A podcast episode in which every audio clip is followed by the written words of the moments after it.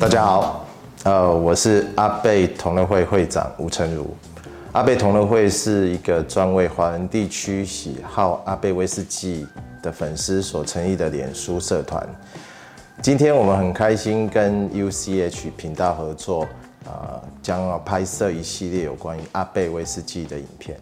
呃，我们所熟知的阿贝酒厂在一九八一年关厂了，然后到一九八七年又易主了，但是在这一段时间，它完全是没有生产的状态哦，一直到一九九零年，它才有比较稳定的生产了。两千年的时候，因为整个北欧市场，阿贝粉丝对于阿贝酒厂产品的需求度非常的强大，所以他们就特别在那一年也达到了比尔博士他心中想要装阿贝产品的时候到了，在那一年就装了阿贝 Ten。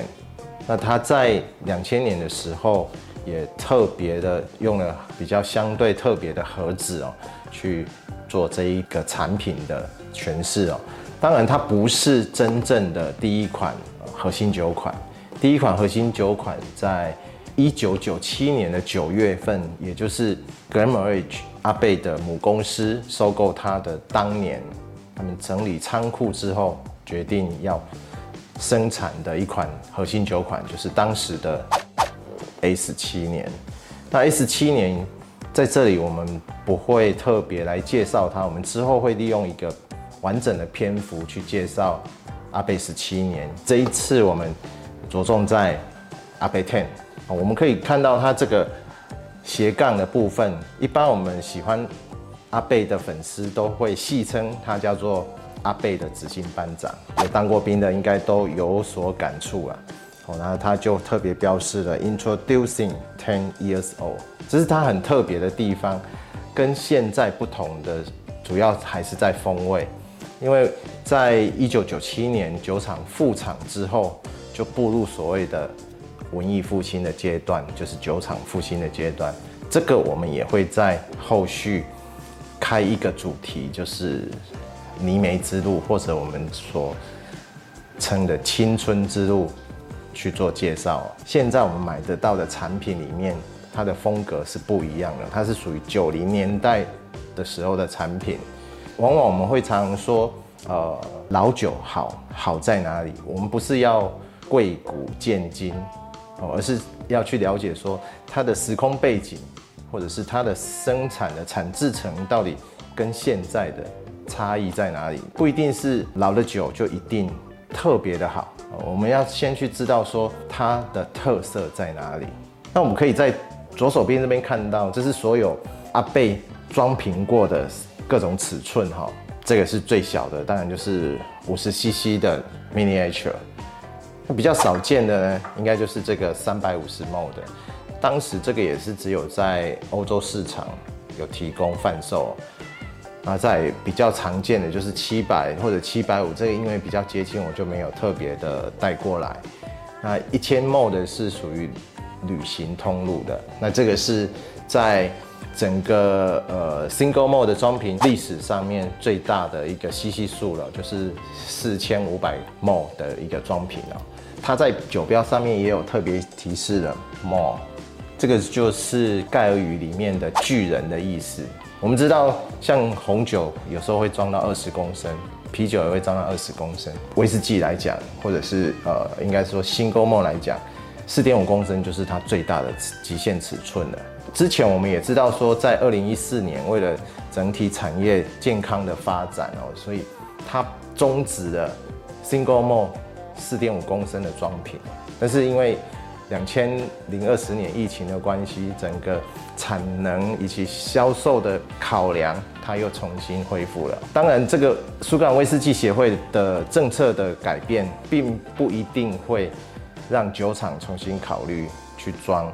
这么大尺寸的威士忌哦，所以如果有看到类似的产品，然后你又正好家里摆得下，又很喜欢这么大气的感觉，就不要轻易的放过它。那么我们今天介绍阿贝 Ten，无可避免，我们就是来喝一下。阿贝 Ten 在比尔博士心中，它是属于整个阿贝酒厂核心中的核心。关于这个核心中的核心呢，我们也会做一集去做讨论。我会告诉你们为什么它是整个阿贝酒厂产品的命脉哦。刚刚到了这一瓶一公升的版本的 Ten 哦，它是属于旅行通路，那装瓶年份是二零一八年哦。我为什么会知道它的装瓶年份哦？是因为它瓶身上面有一些瓶码的资料可以查询。那我也曾经有发表过我做的记录哈，就是关于瓶码的故事。那这个之后我们再做介绍。好，我们来喝一下阿贝 Ten。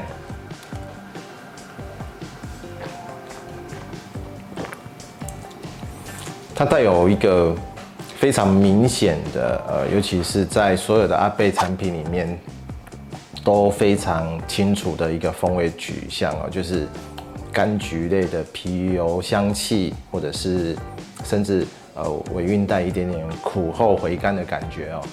那我常常跟很多朋友讲，任何时候你不管遇到哪一个酒厂。类似像这样子的一个柑橘类的气息或风味也好，或者是口感也好，代表的都是这个酒厂将这个酒的 new make，就是我们提到的生命之水，它处理得非常的干净。Whisky 在盖尔语里面，Whisky 就是指的就是生命之水，所以如果它的基酒，它的最原始的状态，生命之水。都已经是那么纯净的状态，表示这家酒厂有用心。当然阿贝不例外。再跟大家分享一下它的包装上面有一些细节，可能很多朋友没有去注意到的哦。那我们就以这一瓶，它是呃两千零二年装瓶的阿贝 Ten，跟这个是二零一八年装瓶的阿贝 Ten 哦。那外观上面最明显的不同，当然就是它的封签，这个是金属的，那后来呃改成塑胶收缩膜的方式。再来就是在于酒标上面哦，一般我们都会发现到说它在标示上面，早期它可以标示 Single Isla Mo，像这个就是标示 Single Isla Mo，但是后来因为整个威士忌产业对于这方面的呃，要求更严谨了哦。那阿贝酒厂它使用的麦芽并不全然都是来自于艾雷岛本岛，所以它不能够再标示像这样子的 single 的艾拉莫，因为它不是真正全部都来自于艾雷岛，所以后来才修正成为艾拉的 single malt，这是最简单的差异哦。然后呃，我们可以看到。四十六 percent 的装瓶，就是代表的 non-chill-filter，就是非冷凝过滤。那非冷凝过滤，它整个风味上面的取舍，就是我们不要因为冷凝把一些杂质或者是油脂的部分拿掉了。不一定它是杂质，也许它是其他在它酒体 body 里面。所蕴含的一些其他的风味，整体来讲，它不不见得是不好的东西，但是可能像早期会因为要冷凝过滤，会把它拿掉了。那后来因为要保留它原始更丰富复杂的口感，所以非冷凝过滤的产品就这样子诞生了。所有阿贝的产品都可以看到这个 Ultimate 终极的。苏格兰威士忌，大概整个艾雷岛这么多酒厂里面，也只有阿贝可以这么自豪的跟大家说，它就是一个终极的威士忌哦。那希望大家都有机会可以在家里品尝到这么美好又特别的威士忌。上去吧！大家如果喜欢我们的影片，都可以在有趣频道以及阿贝同乐会找到这些影片，啊，欢迎大家帮我们按赞、点阅以及分享哦，谢谢。他所使用的材料是做的像毛病的